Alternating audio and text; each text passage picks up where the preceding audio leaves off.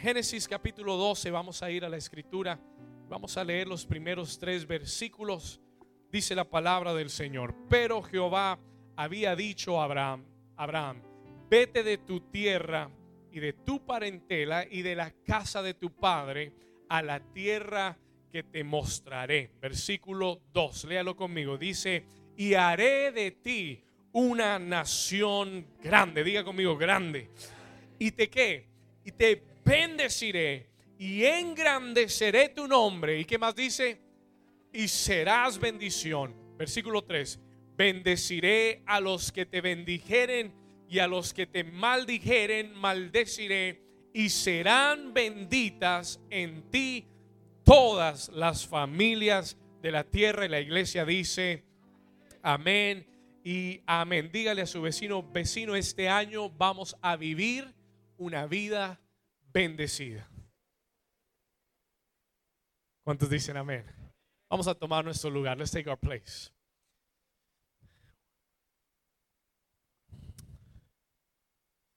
Yo estoy creyendo que el 2019 es año de rompimiento y estoy creyendo como pastor de esta iglesia que el 2019 va a traer rompimiento a tu área financiera no debemos restarle la importancia al área financiera. El área financiera en nuestra vida es muy importante.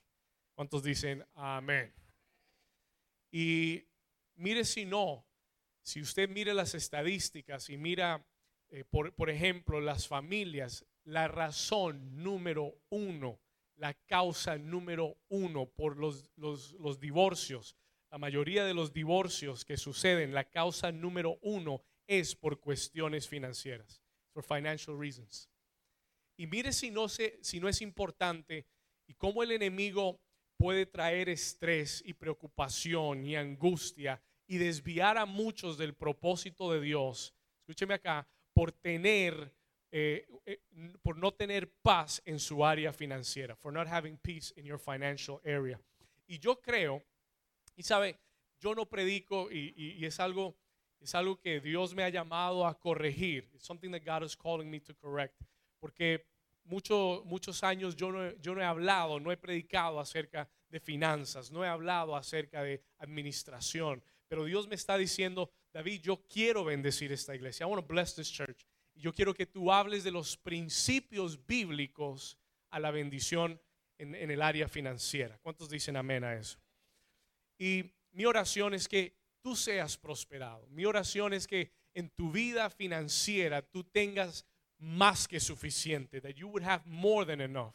Y yo, y yo creo que es el deseo de Dios también. I believe that the God, that is the desire of God as well. Eh, si usted mira esta cita o anota esta cita conmigo, tercera de Juan, capítulo 1, versículo 2, el, el apóstol Juan escribe estas palabras, pero es el reflejo del corazón de Dios. This is a reflection of God's heart. Y en, eh, perdón, en tercera de Juan, capítulo 1, versículo 2, dice la escritura, amado, yo deseo que tú seas qué cosa. Ahora dice, yo deseo que seas prosperado en algunas áreas, en tu área espiritual. Yo deseo que tú seas un duro en la palabra y que prosperes en el Evangelio y que hasta ahí llegues. Él dice, amado, yo deseo que tú seas prosperado en cuántas cosas. En todas, diga conmigo todas las cosas. Diga conmigo, Dios desea que yo sea prosperado en todas las cosas. Dice, y que tenga salud así como prospera tu alma. Y en este domingo de primicias yo quiero compartir tres principios bíblicos. I want to share with you three biblical principles sencillos, prácticos y poderosos eh, de cómo tener o cómo llegar a alcanzar una vida bendecida, a blessed life. ¿Cuántos de ustedes quieren vivir una vida bendecida? Muy bien. Entonces, hoy yo quiero compartir tres principios bíblicos sencillos, prácticos y poderosos de cómo alcanzar a tener, cómo llegar a tener una vida bendecida. Primero quiero definir, definir lo que significa una vida bendecida. I want to define what a blessed life means. ¿Qué significa, pastor, vivir una vida bendecida? Si Dios quiere que yo sea prosperado, si Dios quiere que yo sea bendecido, ¿qué significa tener una vida bendecida de acuerdo a la palabra de Dios? What does it mean according to God's word? Porque yo, yo pienso que muchos de nosotros pensamos muchas veces a través de los ojos de la sociedad, a través de la cultura de este mundo y pensamos que una vida bendecida es tener muchas posesiones, is to have a lot of possessions. Pero déjeme revertir esa idea. Déjeme decirle esto, una vida bendecida no es tener muchas posesiones. No asuma que alguien que tiene muchas cosas es una persona bendecida. Eh, ¿Cuántos dicen amén? Se lo voy a repetir porque, porque usted tiene que derribar este pensamiento de su mente. Una persona con muchas posesiones no es necesariamente una persona muy bendecida o una persona bendecida. Porque hay personas que tienen casas grandes y carros lujosos y nada es de ellos. Y tienen una deuda gigantesca y andan estresados viendo cómo van a hacer el próximo pago. Mientras que usted mira y dice, uy, qué bendecido está. Pero bendecido nada, bendecido es la cuenta que le llega al fin de mes. ¿Cuántos dicen, ay, ay, ay? ¿Y, cuál? ¿Estamos acá? Sí. ¿Y, cuál es el problema? Que si yo pienso que la bendición es tener posesiones, me voy a llenar de posesiones pensando que tengo la bendición y lo que tengo es un gran problema financiero. ¿Alguien está aquí todavía? ¿Alguien está despierto? ¿Alguien me dice amén?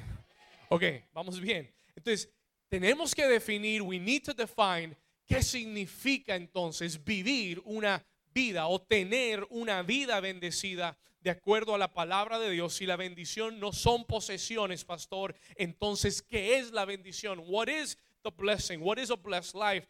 Escúcheme esto. Yo quiero decirle que la bendición de Dios se manifiesta no solamente en tus finanzas, la bendición de Dios es mucho más amplia. Diga conmigo, la bendición de Dios es amplia.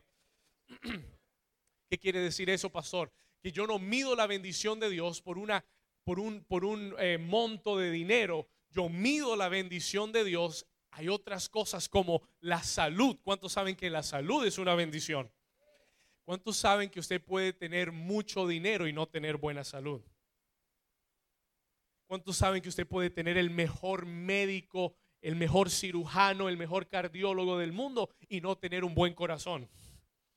y no tener un corazón sano, saludable. Entonces, hay cosas en las que se manifiesta la bendición, la salud, en tus relaciones, en tu trabajo, en tu familia, en tus emociones, en tus pensamientos. La bendición de Dios opera en todas esas áreas. It operates in all of those areas.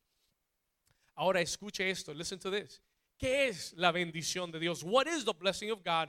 Anote esto. Esta es una definición amplia para, para abarcar lo que es la bendición de Dios. Eh, si puede, escriba esto. La bendición de Dios, the blessing of God, es ese poder sobrenatural de Dios. Escuche esto y se lo voy a explicar en un momento. La bendición de Dios es ese poder sobrenatural de Dios que trabaja a favor de una persona. Atención a esto. Listen to this. Hay dos poderes muy grandes en la tierra. El poder de la bendición y el poder de la maldición. The power of blessing and the power of curse. Y si usted mira alrededor de las naciones de la tierra, usted puede ver ese poder en efecto. You see that power in effect. Pero el poder de la bendición es ese poder sobrenatural de Dios trabajando a favor de tu vida, working in your life's favor. No está, supuesto, no está en supuesto a darte ese trabajo. Escuchaba un testimonio esta semana. Ayer me comentaban un testimonio tremendo. Alguien que fue a un trabajo y la persona no, no tal vez no tenía el inglés listo y, y, tenía un poco de temor de quién le iba a hacer la entrevista, pero la persona que le dio la entrevista se la hizo en español. ¿Cuántos dicen gloria a Dios? Diga conmigo la bendición de Dios. Alguien dice amén. Está trabajando a tu favor. It's working in your favor. No está supuesto a ser así. No todo el mundo le hacen esa entrevista en español. Y, y ella había puesto en la aplicación, quiero ganar tanto. Y le dijeron, no, te vamos a pagar más de lo que tú pusiste. Diga conmigo la bendición de Dios. Alguien le da un aplauso a la bendición de Dios. Dice el libro de Proverbios, la bendición de Dios es la que enriquece y no añade tristeza con ella. La bendición de Dios no es para que tú la persigas, la bendición de Dios es para que te persiga a ti. ¿Cuántos dicen amén? ¿Cuántos quieren la bendición de Dios? How many of you want the blessing of God? Hay un, hay un poder sobrenatural que opera a tu favor. It operates in your favor. Yo, yo he tenido momentos en mi trabajo donde me han llamado y me han dicho, David, eh, eh, te llamamos a la oficina porque es que descubrimos que no te hemos pagado lo correcto desde hace dos años atrás. Y yo dije, ¿qué? Y lo descubrieron dos años después. Gloria a Dios, sí. Y te lo vamos a pagar todo retroactivo. ¿Cuántos dicen amén? Diga conmigo la bendición del Señor. Es un poder sobrenatural que trabaja a tu favor. Y hay un poder de maldición que es todo lo contrario. That is the complete opposite. En vez de que todo trabaja a tu favor, todo trabaja en contra. Todo te sale al revés.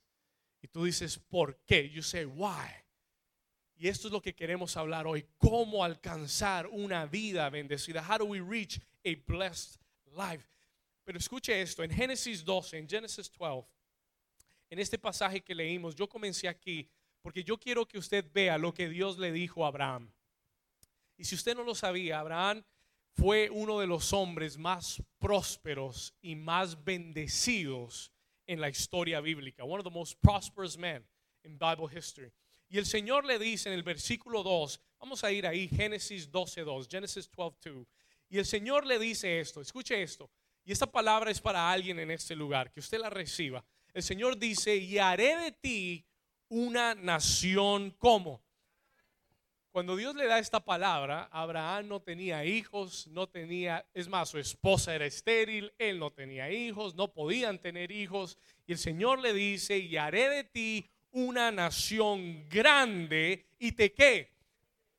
Ahora dígalo como si quisiera ser bendecido. Y te, y te bendeciré y engrandeceré tu nombre y serás qué cosa. Ahora, déjeme definirle lo que es una vida bendecida. Let me define to you what a blessed life is. Una vida bendecida es una vida que es de bendición para otros. Write this down. Listen to this. What is a blessed life? No es la persona que tiene mansiones y millones y que, y que todo se lo gasta para él. No, una persona bendecida es una persona que tiene la bendición a tal grado que puede y bendice a otros. Esa es una vida bendecida. That is a blessed life. Es una vida capaz de bendecir a otros. Y la clave de la bendición en tu vida es tener un corazón dispuesto para bendecir a otros. Vamos a hablar un poquito más de esto. We're going to talk a little bit more. Nótelo otra vez. Mire las palabras que Dios le dice a Abraham. Le dice, Abraham, voy a hacer de ti una nación grande. Yo hubiera dicho, amén. Gracias Señor, yo recibo. Y después le dice, y te bendeciré, and I will bless you. Y yo hubiera dicho, amén Señor, lo recibo. Y dice, y después le dice, te bendeciré y engrandeceré tu nombre. Y yo digo, amén Señor. Todas esas cosas son buenas. Engrandeceré tu nombre. Vas a ser muy conocido. ¿Fue verdadera la palabra o no? En otra, a miles de millas de donde Dios le habló a Abraham, estamos hablando de él. ¿Engrandeció Dios el nombre de Abraham? Dios cumple su palabra. Y Dios le dice, y engrandeceré tu nombre. Y termina diciéndole, y serás bendición. Porque es que Dios nunca bendice a alguien simplemente para que alguien esté bien. Dios nunca derrama su bendición para alguien simplemente para que esa persona esté contenta. Si Dios derrama su bendición sobre alguien, es para que ese alguien sea de bendición para otros. Y eso es lo que tú y yo debemos ser. That's what we need to do, who we need to be. Y es que necesitamos ser, sabe, el apóstol Pablo decía, lo que de gracia has recibido, por gracia tienes que dar a otros. No puedes quedarte con lo que Dios ha hecho y lo que Dios te ha dado y decir es mío, lo voy a guardar y lo voy a atesorar cuando Dios quiere que tú seas bendición. Cuando tú retienes la bendición, la bendición se para sobre tu vida. Pero cuando la bendición sigue fluyendo a través de ti, entonces la bendición seguirá fluyendo hacia ti. ¿Cuántos están acá todavía? ¿Vamos bien? Y le dice en el versículo 3, y, y como si eso fuera poco, Abraham, yo bendeciré a los que te bendijeren. Y a los que te maldijeren, yo los voy a maldecir. I'm going to curse them too. Y serán benditas, escuche esto, y serán benditas en ti todas las familias de la tierra. ¿Cuántos de ustedes quieren que Dios use su vida para bendecir a la tierra? Yo quiero vivir una vida, escúcheme bien, y se lo digo con toda sinceridad, no lo estoy diciendo por decírselo, I'm not just saying this just to fill, it, fill in. Escuche esto. Yo le pido a Dios que mi vida pueda ser de bendición a toda la tierra. Y yo he hecho un compromiso con Dios y le he dicho, Señor, si tú me bendices, yo voy a bendecir a todo el que esté conmigo. Todo el que tú traigas a mi camino será bendecido también. Yo te lo, I promise the Lord. Yo le dije, Señor, yo te prometo que si tú me sigues bendiciendo, voy a seguir bendiciendo a otros. Ahora, déjeme darle tres claves, tres principios para desatar esa bendición sobrenatural en tu vida en el 2019. I want to give you three. Y, son sencillos, prácticos, pero quiero dejárselos en esta mañana. Primer principio, primera clave que va a desatar una vida de bendición sobrenatural. No estoy hablando de la bendición que yo busco, que yo encuentro, que, que, yo pude fabricar. No, estoy hablando de la bendición sobrenatural de Dios. En estas cosas que le voy a decir, Dios va a poner su mano y va a prosperar y multiplicar. ¿Cuántos saben que Dios puede tomar dos panes y tres peces y multiplicarlo? Sí, sí. Entonces, estas cosas que te voy a enseñar son claves de cosas que Dios derrama sobrenaturalmente su bendición para multiplicarlas. La primera, number one, escriba esto, la generosidad, generosity. Primera clave para vivir una vida bendecida es la generosidad. If you want to live a blessed life, you need to be generous. Por favor, anote esta cita y la vamos a leer juntos por un momento. Segunda de Corintios, capítulo 9, 2 Corinthians chapter 9, versículo 6. Y, vamos a leer este texto rápido acá. Segunda de Corintios 9, 6. Hablemos de la generosidad por un momento. Let's talk about generosity for a moment. Escuche esto. Dice, dice la escritura. Pero esto digo, el que siembra escasamente, diga conmigo escasamente, ¿cómo va a cegar? ¿Cegará cómo? Escasamente también segará. Y el que siembra, ¿cómo? Ahora, yo quiero que usted mire, a mí siempre me llamó la atención que no dice que el que siembra poco recibe poco y el que siembra mucho recibe mucho. No dice eso. Dice el que siembra con escasez recoge escasamente y el que siembra generosamente. Y note que usa esta palabra generosidad, generosity. Dice, y el que siembra generosamente, ¿cómo va a cosechar? Generosamente también segará.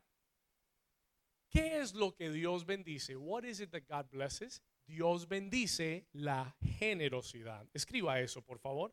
Please write this down.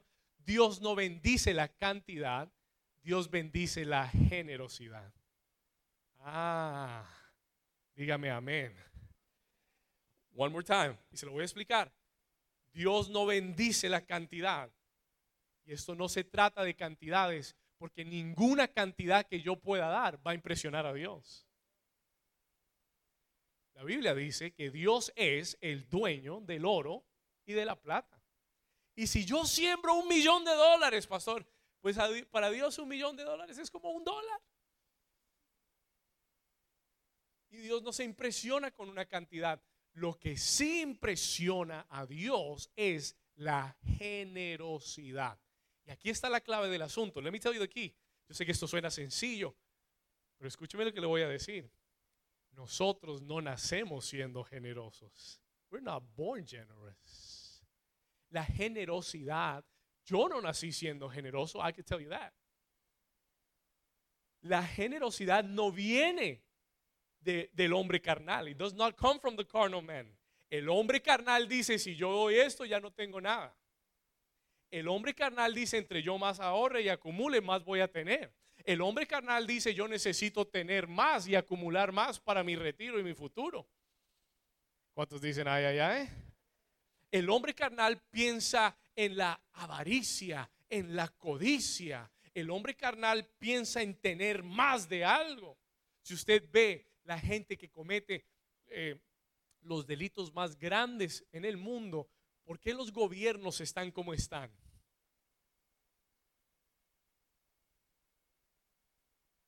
Piense por un momento, think about this for a moment. ¿En dónde radica el problema de las naciones? Where is the problem in the nations? La corrupción, la avaricia, la codicia, y los gobernantes se quedan con el dinero que el pueblo merece, que el pueblo tiene que recibir. Y los ricos entonces se llenan los bolsillos y la gente que no tiene nada sufre. Y comienzan a ver todos los problemas que conocemos. Entonces hay problemas de salud, hay problemas de trabajo, hay problemas de violencia, hay toda clase de problemas. La generosidad, escriba esto, la generosidad es una condición del corazón. It is a condition of the heart. Mire lo que dice eh, 2 de Corintios 9, 7, el siguiente versículo acá. Lo que dice. Él dice, siembra generosamente. Y dice, pero dice, cada uno debe dar como, como propuso en su qué. Porque la generosidad es una cuestión del, del corazón. It is an issue of the heart. La generosidad es un tema del corazón. Tú puedes dar y no ser generoso. ¿Estamos acá? Por eso él dice, de como propuso su corazón, no con tristeza. Ah, porque es que yo puedo dar con tristeza. Yo puedo dar diciendo, uy, Señor, aquí van mis 100 dólares. Dios mío, y de eso tanto que los necesitaba. Señor, pero tú conoces mi corazón. Y los das a regañadientes, obligado, porque tienes que darlos. Porque si no te sientes mal que no los diste. Y el Señor dice, ese no es un corazón generoso. That is not a generous heart. No te equivoques. La obligación no es generosidad. La generosidad es una condición del corazón. Alguien que dice, Señor, yo quiero dar que cuando haya una necesidad, yo quiero ser el primero para dar. I want to be the first one to give. Y quiero dar lo mejor. Ese es un corazón generoso. That is a generous heart. La generosidad es alguien que está dispuesto, listo para dar más de lo que tiene que dar. That is what generous means. Se lo voy a repetir. La generosidad es alguien que tiene un corazón listo para dar más de lo que tiene que dar. To give more than what he should give si te pidieron 10, tú dices, ¿sabe qué? Aquí, aquí hay otros 5 por si acaso. ¿Cuántos dicen amén? Déjeme decirle algo personal. Let me tell you something personal. Yo creo que nosotros no nacemos con un corazón generoso. Y yo creo también que muchas de las situaciones en nuestra vida nos moldean a, nuestra, a la tendencia de nuestro corazón. Es decir, déjeme explicarle algo. Si yo nací en un hogar donde había escasez, donde siempre había solo lo suficiente. Entonces yo crezco con una mentalidad de que todo hay que agarrarlo y amarrarlo. ¿Me va a entender? Y no es malo tener un buen concepto, un buen valor de las finanzas. Eso es bueno y eso voy a hablar en un momento. Lo que no es bueno es amarrarse al dinero. Y muchas veces por la forma en que nos criamos, crecimos, por la forma que nuestros padres manejaron las finanzas, por lo que nos dieron y lo que no nos dieron y lo que nos negaron, muchas de esas cosas influyen en nuestro corazón y tendemos a ser de cierta forma con las finanzas. ¿Cuántos están acá todavía? ¿Cuántos me están entendiendo? You understand what I'm saying? Ahora, yo quiero que usted entienda que la Biblia nos enseña que hay un espíritu en el mundo. There is a spirit in the world. Y Jesús habló de esto. Y es el espíritu el del Dios dinero. The God of money. Jesús dijo, Jesús dijo, nadie puede servir a dos señores, porque amará a uno y aborrecerá al otro, aborrecerá al uno y amará al otro. Y él se refería, cuando usted lee ese pasaje, él se refería a ese espíritu del Dios de dinero de este mundo. ¿Cuántos saben que en el 2019, en, en, esta nación, tal vez más que en cualquier otra nación del mundo, hay un Dios que se llama el Dios dólar? Y es más, ¿cuántas personas no vienen a este país buscando ese Dios? ¿Alguien dice ay, o amén o algo? ¿Sí? Y cuán, yo diría que tal vez el 90% de nosotros que vinimos de otras, de otras naciones, vinimos a este país buscando más de ese recurso. Ahora, déjeme decirle algo. Let me tell you something. Y aquí es donde el creyente y el Hijo de Dios tiene que entender esto. El dinero no es malo. Es necesario. Money is, diga conmigo, el dinero es necesario. Si no, pregúntele a la ciudad de Hallandale. Si nosotros no les pagamos, no hay servicio. No, pero estamos haciendo para Dios, no me importa. Diga conmigo, el dinero es necesario. Pero lo que Dios nos advierte, what God warns us, mire lo que dice Primera de Timoteo capítulo 6, versículo 10. Vamos a leerlo aquí arriba, Primera de Timoteo 6, 10. Él dice, porque raíz de todos los males es el amor al dinero.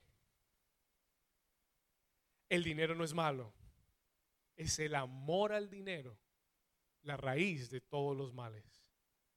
No es malo tener dinero, yo se lo he dicho muchas veces. Lo malo es cuando el dinero te tiene a ti. Y cuando te controla, y cuando te mueve, y cuando guía tu vida. Escúchame bien, hay personas, y esto a mí, y esto a mí, mm, no sé, me molesta, pero hay personas que guían su vida por el dinero. Hay un dicho por ahí que dice, follow the money sigue el dinero. Y hay cristianos que toman decisiones y que guían su vida por el dinero. Y antes de preguntarle a Dios, buscan un signo de dólar. Y eso es un problema. That is a problem. Tú nunca podrás alcanzar una vida bendecida si tú estás siendo controlado por el dinero. Y por eso Dios nos enseña la generosidad. Porque la generosidad es un enemigo del amor al dinero. Alguien dígame amén. La generosidad, escuche esto, es un enemigo del amor al dinero. Porque cuando yo doy y estoy dispuesto a dar más de lo que debo, entonces le estoy diciendo al dinero, ya tú no tienes control sobre mí. You got no control over me. Hmm. Hace muchos años atrás, yo luchaba con las finanzas. I would struggle financially. Y se lo he dicho algunas veces acá. Yo no nací, mi familia no es una familia adinerada. No nací con lujos. Nacimos, pues gracias a Dios, con todo lo suficiente y todo lo necesario. Pero yo tuve por muchos años, siendo cristiano, una mentalidad donde el dinero me controlaba a mí, where the money controlled me. Y ese es el pensamiento del mundo. Así es como el mundo se controla y se maneja. Y cuando arrancamos el ministerio, cuando arranqué el ministerio, los primeros meses del ministerio fueron los meses de mayor estrés, de mayor preocupación y angustia en mi vida. Por una sencilla razón. A nosotros nos habían dado un permiso para rentarle a la ciudad de Hallandale. Y, y la señora me puso más presión. Ella me dijo, nosotros llevamos años sin rentarle a ninguna iglesia, porque la última iglesia que estuvo con nosotros se fue sin pagarnos. Y me dijo, pero vamos a hacer una excepción contigo. Diga conmigo la bendición de Dios. Pero un problema para mí, porque yo dije, Señor, ¿y yo cómo voy a pagar? Ellos dicen que no les rentan porque no les pagan. Yo digo, Señor, ¿y cómo voy a pagar yo? Porque en ese momento la iglesia tenía 10, 15 personas, porque estábamos dando un paso de fe, donde había una renta que no era alcanzable con lo que teníamos. Y yo recuerdo que esos tres primeros tres meses sufrí, no dormí, andaba angustiado a todo lado, pensando de dónde saldrá el dinero para pagar la renta. No quería quedar mal con la gente, no quería quedar mal con la ciudad, no quería quedar mal con Dios. ¿Cuántos me están entendiendo? Y recuerdo tanto que iba en el bus, camino a la oficina, o rumbo a la oficina, y escuché al Señor hablarme. I heard the Lord speak to me. El Señor me habló. Y me dijo, me preguntó, me dijo, yo escuché al Señor que me dijo, basta, stop. Mi mente estaba dando vueltas. El Señor me dijo, basta. Y me dijo, David, ¿quién te llamó al ministerio? Who called you to the ministry? Y yo le dije, y pensé, le dije, Señor, tú me llamaste, you called me. Y él me dijo, David, si yo te llamé, yo te voy a proveer. I'm going to provide for you. Si yo te di la visión y la visión es de Dios, la provisión siempre vendrá. The provision will always be there. Y el Señor me habló y me dijo, basta de preocuparte por las finanzas. Stop worrying about finances. Y en ese momento, that moment, algo pasó en mi corazón. Algo cambió. Algo dio la vuelta. Y yo dije, es verdad. Dios me llamó. Dios está conmigo. Dios es mi proveedor. ¿Por qué voy a perder mi sueño pensando en cómo pagar la cuenta de la iglesia? Ese mes llegó y pagamos todas las cuentas. Pero escuche esto. Y yo recuerdo ver mi cuenta de banco y tenía un dólar a mi nombre. One, dollar to my name. Un dólar para vivir. ¿Y sabe qué? Yo no dije, ay, qué voy a... No, yo dije, gracias Señor, porque pagamos todo y me quedó un dólar. Pero algo en mi corazón había cambiado. Something in my heart had changed. Y desde ese día, delante de Dios, se lo digo, desde ese día, hace más de ocho años atrás, ocho, ocho años atrás, nunca me he vuelto a preocupar por un solo dólar en mi vida. Y le voy a dar otro testimonio. Let me give you another testimony. Esta iglesia siempre ha tenido más que suficiente para cubrir todas sus necesidades. Ahora escuche esto. Hay iglesias endeudadas, hay iglesias que están buscando préstamos. Esta iglesia no. Esta iglesia tiene más que suficiente. We have more than enough. Estamos preparándonos para donde Dios nos va a llevar. Estamos preparándonos para nuestro propio lugar, nuestro propio templo. ¿Cuántos dicen amén? Yes. Ahora, yo recuerdo que el año pasado, al final del año, tuvimos un tiempo donde las finanzas estaban escaseando.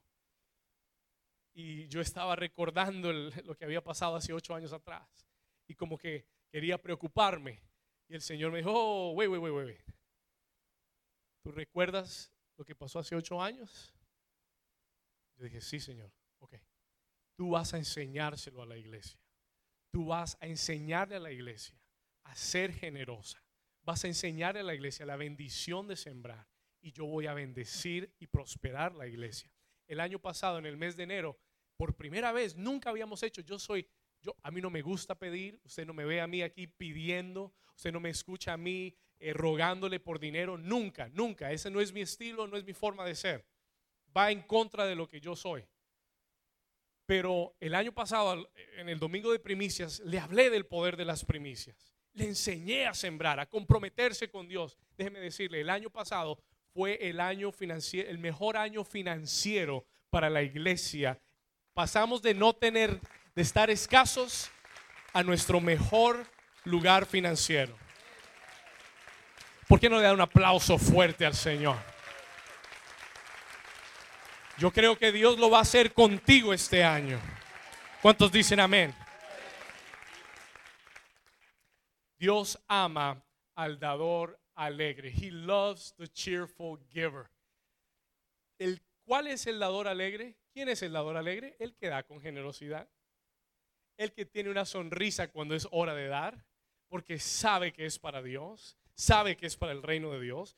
Dios ama, dice, de como propuso en su corazón, no con tristeza ni por necesidad, porque Dios ama al dador alegre. ¿Y qué pasa cuando yo siembro generosamente? Versículo 8, léalo conmigo fuerte, el 8. Vamos a leerlo juntos. Verse 8, 9, 8. Le, le- le puse ahí un versículo adicional.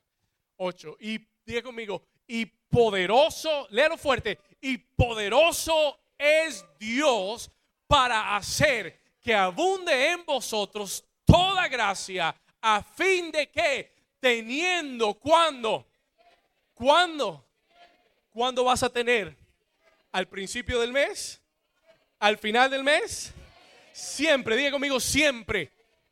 Dice, teniendo siempre en todas las cosas todo lo suficiente, abundéis para toda buena obra. Dios quiere darte siempre todo lo suficiente en todas las cosas para que cuando haya que hacer algo para Dios, tú siempre estés dispuesto y tengas. ¿Alguien dice amén? Escuche esto, para que abundéis. ¿Para qué Dios quiere bendecirme? ¿Para qué Dios quiere darme en todas las cosas? No para que yo compre una casa más grande. Si compras una casa más grande, amén. Pero no es el propósito. It's not the purpose. El propósito es para que tú abundes para toda buena obra. Yo le digo, Señor, si usted quiere ser sabio, cuando usted le pida a Dios, no le diga, Señor, dame para suplir esta necesidad. No, no. Si usted quiere ser sabio, dígale, Dios, dame para que yo tenga más que suficiente para dar en tu reino. Eso es un cambio de corazón. Cuando yo solo pido para yo tener más y para yo cubrir mi necesidad, Dios va a decir, ok. Pero cuando yo pido y le digo, Señor, dame más que suficiente para abundar, para toda buena obra, Dios dice, yo soy poderoso y voy a hacer abundar en ti más que suficiente. Alguien dice amén a eso. Dele un aplauso fuerte al Señor si usted lo cree. Miren lo que dice Proverbios 11, 24 y 25. Usted anótelo, yo se lo leo rápido, se nos va el tiempo. Wow. Proverbios 11, 24 y 25. Miren lo que dice. Hay quienes reparten y les es añadido más. Y hay quienes retienen. ¿Por qué retienen? Porque no son generosos. They're not generous. Hay quienes retienen más de lo que deben y llegan a qué? A pobreza. Pero el versículo 25, grábese este versículo. Record this verse in your mind, in your heart. El alma qué? El alma cómo? ¿Será que el alma generosa? ¿Sabe cuál es mi oración este año? Señor, hazme más generoso. Déjeme decirle algo, y no es porque yo quiera hablarle de mí, pero sí quiero ser un ejemplo para su vida. Dios es testigo y muchos de ustedes en este lugar que su pastor es un hombre generoso. Y yo puedo decirle con toda tranquilidad, muchas de las personas que trabajan conmigo, muchas de las personas que han caminado conmigo por años, saben que su pastor es un hombre generoso. Hace, al comienzo de este mes, voy a contar algo así rápido, sencillo. Dios me puso en el corazón y me dijo, David, siémbrale las vacaciones a este pastor y a esta familia que tienen cuatro niños, cuatro niñas, siémbrale sus vacaciones. Y yo dije, wow, Señor. yo dije, uh, dije, ok. Uh, cuatro niñas, envíalos todos a Disney.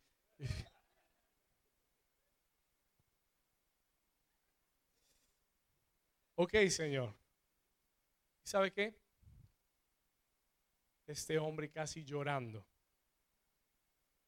agradecido con Dios, porque Dios había usado a alguien para bendecir su familia. ¿Sabe cómo me sentí yo? Gracias, Señor, porque tú me has confiado para que yo dé a otros. De un aplauso fuerte al Señor. Y el libro de Proverbios dice, el que sacia a otros jamás, jamás tendrá hambre. Y eso es lo que tú tienes que pedirle a Dios, Señor, este año que tu bendición se desate sobre un corazón generoso.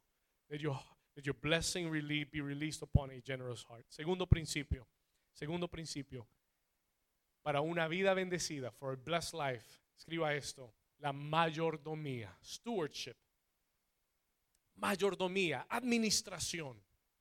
Hablamos muy poco de esto en la iglesia, pero es muy necesario. It is very, it's really necessary. Yo quiero que mis jóvenes escuchen esto también. My young people, listen to this. Diga conmigo, mayordomía. Salmo 24, versículo 1. Psalm 24, verse 1. Mire lo que dice acá. Déjeme enseñarle este principio. Salmo 24, versículo 1 dice la escritura, de Jehová es la que y su quiere decir que de Jehová es la tierra y todo lo que hay en la tierra es del Señor. Y dice el mundo y los que en él habitan. Diga conmigo, todo es del Señor. Ahora escúcheme lo que le voy a decir. Todo es del Señor todo. Tu familia es del Señor. Tus hijos son del Señor. Todo. Tu trabajo es del Señor. Por eso cuando tú vayas a trabajar, tú no vas a trabajar para Pepito, Pepito Reyes. Tú vas a trabajar para el Señor. Y si lo haces para Pepito Reyes, lo vas a hacer mal. Ah, este tipo no, este tipo no me trata bien. Ah, yo no voy a hacer nada. Amén. Gloria a Dios. Pero si yo lo hago para el Señor, y si yo voy a trabajar para el Señor, entonces me convierto en un buen mayordomo. Porque yo entiendo todo es del Señor. Cuando yo sirvo a la gente, no sirvo a la iglesia, sirvo al Señor. Sirvo al Señor. Y por eso lo hago con excelencia. Por eso doy lo mejor. Porque si el Señor entrara por estas puertas, yo quisiera darle al Señor lo mejor. Y Jesús dijo, hay muchas veces que le, das un vaso de agua a alguien, que, atiendes a una viuda, visitas a un preso y estás sirviéndole al Señor, a ángeles mismos que estás atendiendo en tu casa. ¿Alguien dice amén a eso? Así que tú tienes que entender este principio de mayordomía. Todo es del Señor, incluyendo mis finanzas. Yo quiero hacerle una corrección. Let me give you a correction. Nosotros no le, no le damos al Señor, porque al Señor no le podemos dar nada, porque todo es de Él. nosotros podemos traerle algo al Señor de lo que Él nos ha dado. You understand what I'm saying? Somos mayordomos. Si tú entiendes que tu familia no es tu familia, que tus hijos no son tus hijos, que son prestados y que Dios te va a pedir cuentas de ellos. Tú dejas de tener una actitud de que ah, lo que yo quiera se hace. Como yo, lo que yo quiera está bien. No, no, no, no, no, no, Señor, ¿qué quieres tú? Esto es tuyo. Tú me confiaste esta esposa. Tú me confiaste estos hijos. Tú me confiaste este ministerio. ¿Cómo lo voy a tratar? ¿Cómo lo voy a administrar si es tuyo? ¿Cuántos me están entendiendo? ¿No sería diferente la mentalidad si yo entiendo que yo se lo administro a Dios y que Dios un día me pedirá cuentas? ¿Usted no cree que Dios me pide a mí cuentas de este ministerio? Y que el día que yo deje de administrar bien este ministerio, el Señor me puede decir, te quito este ministerio. ¿Usted no cree que eso es verdad? Es muy cierto. ¿Y qué pasa si tú no administras bien tu matrimonio? Lo puedes perder. ¿Y qué pasa si no administras bien tus finanzas? Las puedes perder. ¿Y si, cuántos me están entendiendo? ¿Vamos bien? Y Dios desea que tú y yo seamos buenos administradores. La clave para la bendición de Dios, número uno, es ser generoso. Ah, pero hay gente que es muy generosa y es mal administradora. Ah, y aquí está el balance. Y por lo general en el matrimonio hay uno que gasta y hay otro que retiene pero día conmigo, tiene que haber un balance. Yo veo a las parejas riéndose, mirándose. Gloria a Dios. Después en, la casa hablamos. Amén. Muy bien. Escúcheme acá, listen to me. Escuche esto. Pero tiene que haber un qué? Un balance. Diga balance. Debemos ser generosos pero no podemos desperdiciar los recursos. Voy a serle sincero, let me be honest with you. Este es un área que este año yo me he propuesto en el corazón. El Señor me dijo, David, sé mejor administrador. Y yo dije, ok, Señor. Comencé a hacer una lista de mis cuentas, mis gastos, todo lo que tengo. El Señor me ha bendecido. Gracias, Señor. Dios ha sido bueno conmigo pero no quiere decir que yo ahora tengo la licencia de desperdiciar los recursos. Y el Señor me ha hecho hacer una lista de mis gastos y, y analizar los gastos de la iglesia. ¿Qué es necesario? ¿Qué no es necesario? ¿Qué debes gastar? ¿Qué no debes gastar? Y no ser impulsivo porque si tengo algo lo voy a gastar. No, no, no, no, no. Sé un buen administrador. Toca al vecino y dile, sé un buen administrador. Escúcheme esto, Dios va a bendecir sobrenaturalmente tu generosidad, pero también va a bendecir sobrenaturalmente tu buena administración. Oh, alguien dice amén a eso. Sí, sí, sí, porque siempre pensamos, si yo soy generoso, Dios lo va a multiplicar. Amén. Pero escucha esto, si eres buen administrador, Dios también te va a multiplicar. Te lo voy a mostrar en la escritura. Anote este texto, Mateo capítulo 25, versículo 21. Matthew 25, verse 21. Se lo, voy a, se lo voy a ilustrar de esta forma. En Mateo 25, Jesús enseña una parábola y dice que el reino de los cielos es como un hombre que se va a una tierra lejana, pero llama a tres, a tres de sus siervos. ¿Cuántos han leído la, la parábola de los talentos? Ok, llama a tres siervos y a uno de ellos le da cinco talentos. Javier, cinco talentos. Y, Gabriel, a ti te voy a dar dos talentos. Y Nelson, un talento para ti. One talent for you. ¿Estamos acá? Ahora yo quiero que usted entienda que cada uno de esos talentos tenía un valor muy grande. No es que el que tenía uno no tenía nada, no. El que tenía uno tenía, es como si yo le dijera que cada talento vale un millón. A ti te doy cinco millones, a ti te doy dos millones y a ti te doy un millón. Es bastante. ¿Cuántos dicen amén? Ahora, mire lo que, mire lo que sucede en el pasaje. Cada uno recibe, dice la escritura, conforme a su capacidad.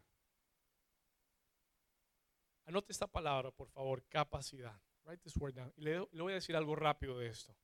Cada persona tiene una capacidad diferente de administración. Y Dios siempre te da conforme a tú. Y si hay una razón muchas veces por qué mi vida no ha subido a otro nivel en el área financiera, es porque tal vez mi capacidad de administración no está donde debe estar. ¿Cuántos dicen, ay, ay, ay? Vamos a ir al versículo 21. Mire lo que dice acá. Mateo 25, 21. El que él le dio cinco talentos fue e, y hizo cinco talentos más. Y le entregó diez talentos al Señor. Versículo 21. Y su Señor le dijo, ¿cómo le dijo? Bien, buen siervo y fiel. Escuche esto. Sobre poco has sido fiel. ¿Sobre qué? Sobre mucho te... Escuche, listen to this. Mire el principio bíblico. Sobre poco has sido fiel, sobre mucho te... Y si yo no llego a tener más, es porque posiblemente no he sido fiel con lo poco que he tenido. Y Dios requiere que seamos buenos ¿qué? Administradores, mayordomos de lo que Él nos ha dado. Mire lo que dice el versículo 29, verse 29. Vamos a brincar al 29. Él le dice, porque al que tiene, le será qué? Porque al que tiene, le será dado y tendrá cuánto. Y al que no tiene, aún lo que tiene, le será Señor, pero qué injusticia. ¿Cómo así que el que no tiene le van a quitar y no le van a dejar sin nada? No, eso se llama justicia. Es todo lo contrario. Eso se llama justicia. Si usted es el dueño de una compañía, usted no le va a confiar más al que desperdicia lo que usted le da. Usted le va a dar más al que sabe hacer más con lo que, con lo que tiene. Y el Señor dice lo mismo al que sabe administrar lo poco, yo lo voy a promover y le voy a dar más. Y si tú eres un dueño de negocio, si tú eres una, una persona que está tratando de levantar sus finanzas, yo quiero que tú pienses muy bien este año 2019, ¿qué tengo? ¿Qué ajustes tengo que hacer en mi vida financiera, en mi vida personal, para administrar mejor los recursos que Dios me está dando? Porque si yo los administro mejor, Dios ciertamente me dará más y me bendecirá y me pondrá sobre más. Sobrenaturalmente en tu trabajo van, a tocarte la puerta y te van a decir, ¿sabe qué? Tenemos una mejor posición para usted. ¿Cuántos dicen amén? Nelson, recibe esa palabra. Una mejor, ¿por qué? Porque tú has sido un buen administrador. Pero eso comienza en mi vida personal. ¿Cuántos dicen amén a eso? ¿Cuántos están recibiendo la palabra hoy? Son consejos prácticos. Administra bien lo que Dios te ha dado. Administra bien. Escúcheme esto. Y, llego al final. Llego al último punto. Pastor, pero yo tengo poquito. I have very little. El que tiene poquito puede llegar a mucho el que tiene poquito tiene la capacidad de parte de Dios de llegar a mucho. Una de las cosas que a mí me asombra de esta nación, escuche esto, me asombra de esta nación. Esta nación no surgió siendo una potencia mundial. Esta nación surgió siendo una colonia de un imperio mundial. No era una nación de cinco talentos habían otros poderes mundiales.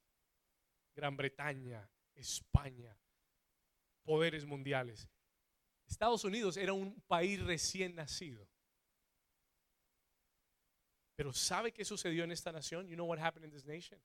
Pues se honró a Dios, se buscó a Dios, se administraron las cosas correctamente. Esta nación fue fundada con hombres y mujeres de Dios que oraron, que le creyeron a Dios y algo se estableció en esta nación que la hizo surgir de ser una nación de un talento a una nación de cinco talentos. Y yo quiero decirte a ti, I want to tell you, que no importa tu condición presente hoy, si Dios te da una semilla, esa semilla es suficiente para tener una cosecha. ¿Cuántos me están entendiendo? Se lo voy a repetir una vez más y entiéndalo para que este año tú no te comas la semilla.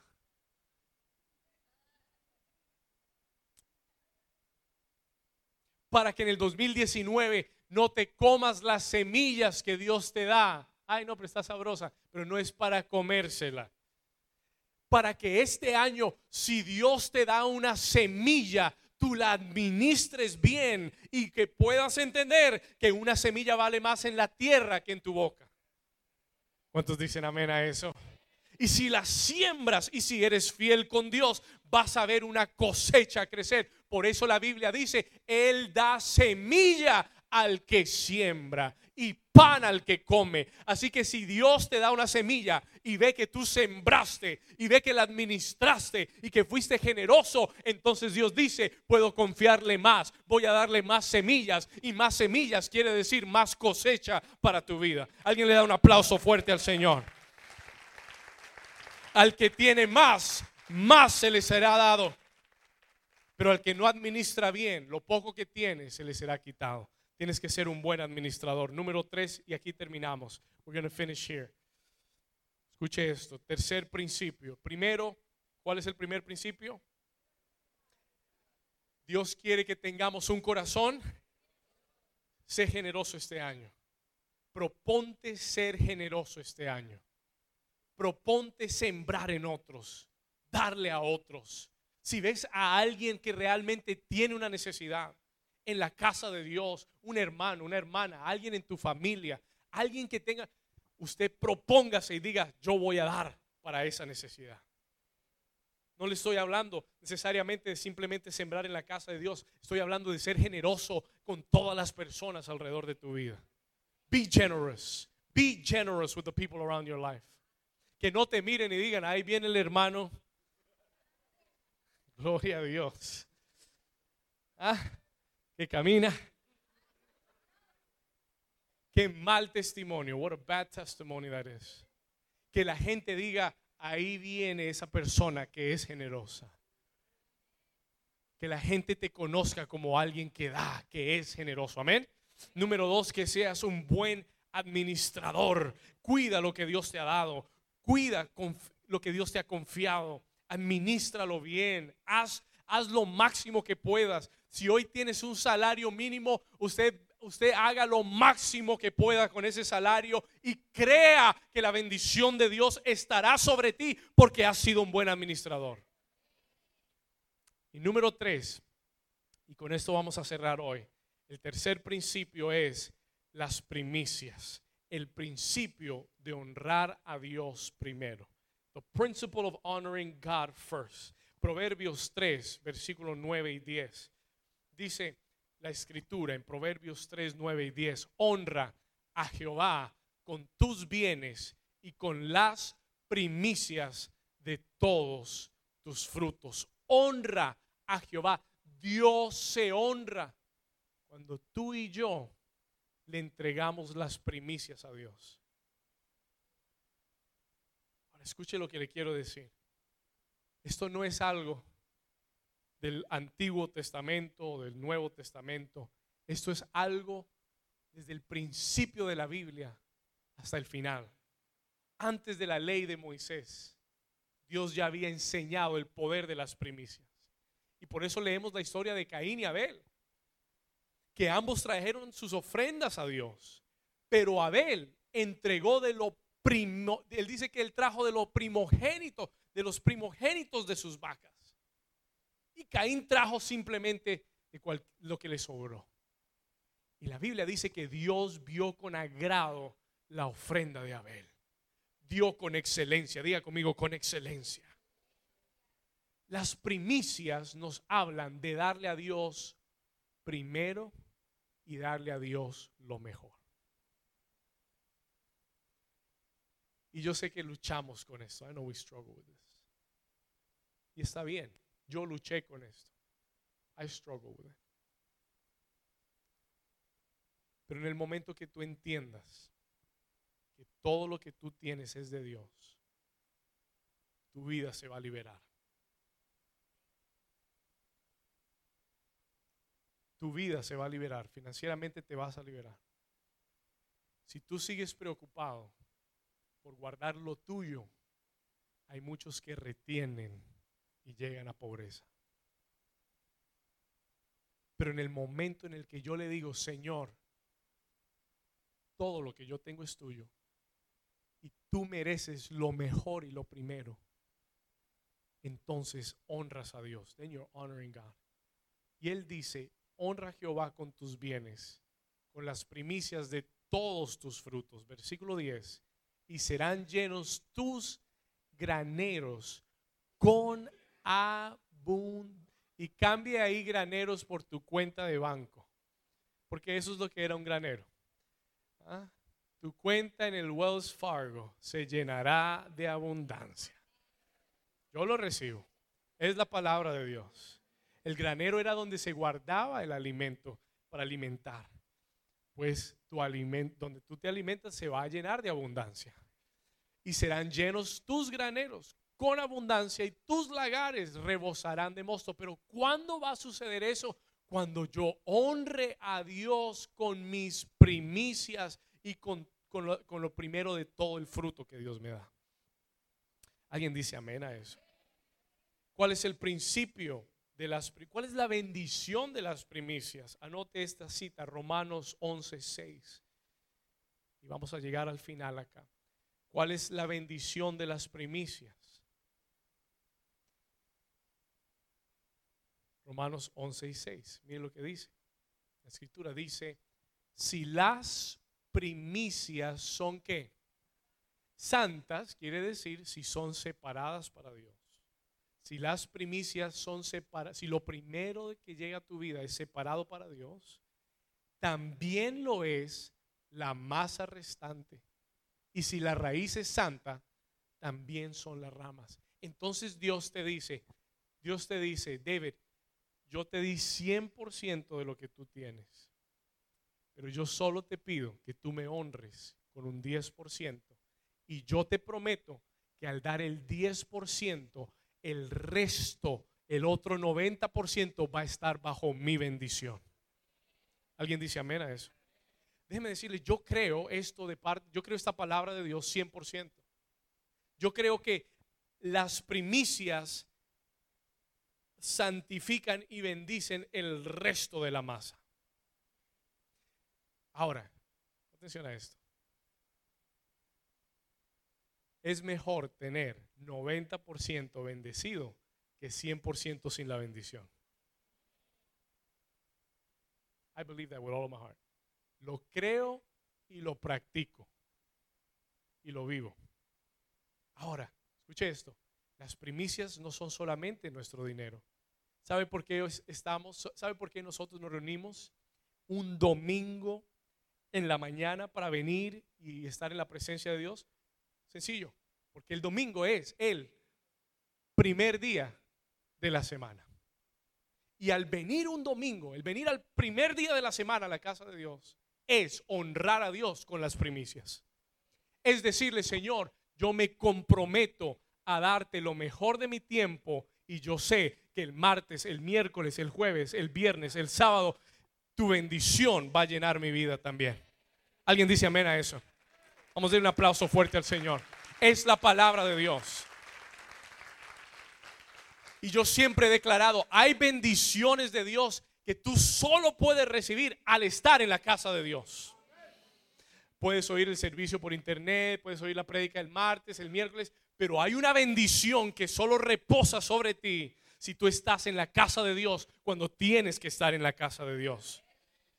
Y es una bendición. Y eso y el venir un domingo a la casa de Dios y entregar y comprometerse con Dios es darle primicias a Dios.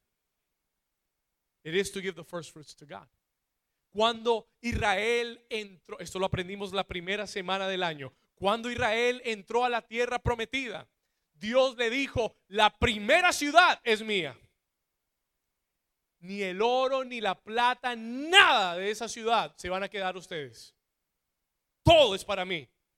Y uno por ahí dijo, una cam por ahí dijo, bueno, pero Dios no va a ver que yo me quede con estos cinco pesitos. ¿Verdad? Y agarró ese oro, agarró la plata, la escondió en su tienda y vino derrota a todo Israel porque uno violó el principio de las primicias. Dios dijo, no, no les voy a dar una victoria más. Hay muchas ciudades por conquistar pero no les voy a dar una victoria más si ustedes no me honran con las primicias. Y este es un principio importante para nosotros. Si las primicias son santas, también lo será la masa restante. Porque ayunamos 21 días. Porque yo determiné mi corazón ayunar 21 días en el mes de enero. ¿Para qué? Para darle las primicias a Dios para decirle, Señor, este mes de enero te lo entrego a ti, es para ti, es tuyo, porque es que yo necesito la bendición de Dios en el mes de febrero, de marzo, de abril y subsecuentemente mayo, junio, julio, agosto. I want the blessing of God upon every month. Y el principio es, si yo le doy las primicias, Dios bendice la masa restante. ¿Alguien cree esa palabra? Muy bien. Dele ese aplauso fuerte al Señor.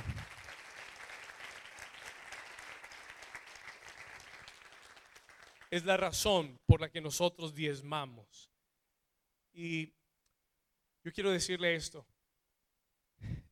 Yo al principio veía el diezmo como una carga. I would see it as a, burden. Me toca diezmar. Tengo que diezmar. Si no lo hago me siento mal. Pero hubo un día, there was a day, donde yo comprendí que Dios no necesitaba mi dinero doesn't need my money. Déjeme decirle algo. Si usted deja de diezmar y ofrendar, esta iglesia no va a parar. It won't stop. Aquí se han ido personas que daban mucho. Y cuando se fueron, el dar incrementó en la iglesia. Y el Señor me decía, no, no es, no es la gente, no son las personas. Escuche esto y que esto le entre en su cabeza. Dios no necesita tu dinero. Y yo no creo que Dios instituye las primicias y los diezmos porque Él necesite plata. Mire, si Dios quisiera, nos envía un millonario y nos da el dinero para cubrir la renta de todo el año y se acabó. Y hasta ahí llegamos. Pero ¿sabe por qué Dios nos enseña a diezmar y a ofrendar y a ser generosos? Una sencilla razón, porque Él quiere bendecirte.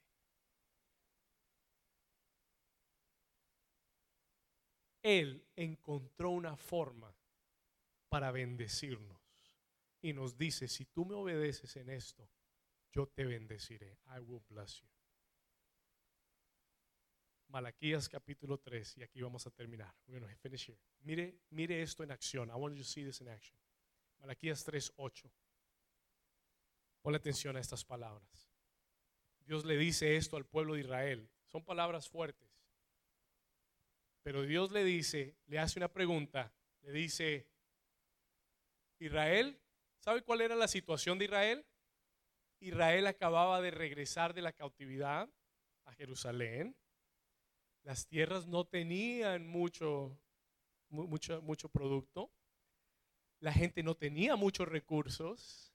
Y cada uno estaba construyendo su casa y estaba dejando la casa de Dios abandonada. Y entonces Dios les jala las orejas y les dice, ¿robará el hombre a Dios? ¿Puede un hombre robarle a Dios? pues vosotros me habéis robado. y dijisteis, ¿en qué te hemos robado? Y él dijo, el Señor respondió, en vuestros diezmos y ofrendas. Versículos 9. Y dice, malditos sois con maldición. Si hay algo peor que robar, es robarle a Dios. Y él dice, malditos sois con maldición, porque vosotros, la nación toda, me habéis robado. Pero llega el versículo 10, verse 10 comes in. Y yo no me enfoco en la maldición, yo quiero enfocarme en la bendición. Yo quiero enfocarme en el deseo de Dios para tu vida. Dice el versículo 10, porque es que hay gente, escúcheme, hay pastores y hay predicadores que usan esos versículos para manipular la gente. Yo no quiero que usted se sienta manipulado. Dios quiere bendecir tu vida. Yo creo que la bendición es más poderosa que la maldición. Yo creo que el deseo de Dios con el diezmo no es maldecirte porque no lo haces, es más bien bendecirte porque si lo practicas. Y dice, pero mire estas palabras, dice, traigan, traed, mire que no dice den, porque nosotros no le damos a Dios, le traemos a Dios. ¿Cuántos dicen amén? Yo no le puedo dar a Dios, todo es de Dios. ¿Qué le puedo dar si todo es de Él? No, yo le traigo. Dice, traed todos los diezmos al alfolí y haya alimento en mi casa. Y el Señor dice, y probadme ahora en esto. el único lugar en toda la Biblia donde Dios te manda a que le pruebes es con tus finanzas, es con tus diezmos y ofrendas. Porque Él sabe lo mucho que nos cuesta. Y Él te dice, pruébame. Él dice, te reto a que me pruebes. I dare you to test this out. Y hoy como pastor yo te digo, yo te reto a que pruebes a Dios con tus diezmos y ofrendas. Déjeme decirle, yo he, ofrendado, he diezmado y he visto la mano de Dios prosperar mi vida sobrenaturalmente. Cuando no habían caminos, cuando no habían recursos, no vino de la mano del hombre, vino de la mano de Dios. Yo sé que sé, que sé que estas palabras son de Dios. Y él dijo, pruébame, new season en esto. Dice, dice quién? No dijo el pastor, no dijo el profeta, no dijo el apóstol, esto lo dijo Jehová de los ejércitos. Y si no, os abriré las ventanas de los cielos y derramaré sobre vosotros bendición hasta que sobre... Ah, alguien dice amén a eso. Escúcheme, los diezmos y las ofrendas son para nuestra bendición.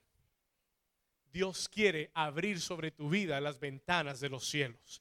Dios quiere que el 2019 sea el año de mayor bendición financiera para tu vida. Dios quiere que tú seas financieramente libre. Dios quiere que tengas tu propio negocio. Dios quiere que prosperes. Dios quiere que tengas suficiente para darle a otro. Alguien dice amén. Alguien dice algo. Alguien no lo quiere. Si le dijera no lo quiere, ahí sí diría amén. ¿Cuántos están acá todavía? Este es el año, this is the year. Este es el año que Dios quiere traer rompimiento para tu vida, abrir las ventanas de los cielos sobre ti, derramar bendición hasta que sobreabunde. Versículo 11. Póngase de pie conmigo en esta tarde. Stand to your feet with me this afternoon. Versículo 11, léalo conmigo. Dice, reprenderé también por vos. Léalo conmigo fuerte. Dice, reprenderé también por vosotros. ¿A quién? ¿Cuántos han visto al devorador? El devorador es real. El devorador viene en muchas formas, de muchos estilos. El devorador es todo lo que llega a tu vida y, arrebata eso que tú habías guardado. Tú trabajaste para ahorrar ese dinero, acumulaste, ahorraste y llegó el devorador y se fue. Dios dice, no solamente te abriré las ventanas de los cielos, pero voy a reprender al devorador.